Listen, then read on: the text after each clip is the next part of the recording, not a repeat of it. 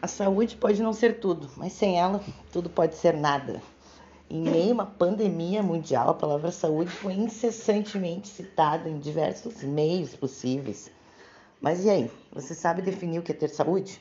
Ser saudável, física e mentalmente falando, então, muitos renegam essa ideia e levam suas vidas no automático, desligando-se do que realmente faz bem para o seu corpo e sua mente.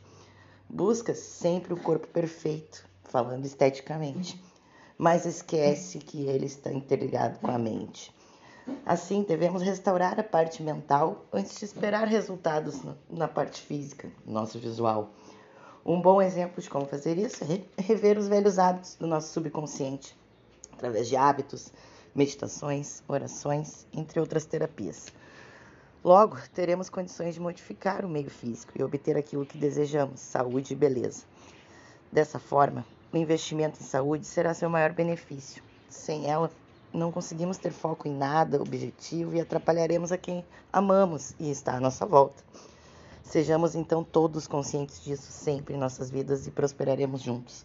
Sem nossa saúde mental e física não haverá saúde, gerando esse caos na nossa existência. Cuide-se e obtenha saúde. Treine, aproveite o tempo livre, faça algo por você.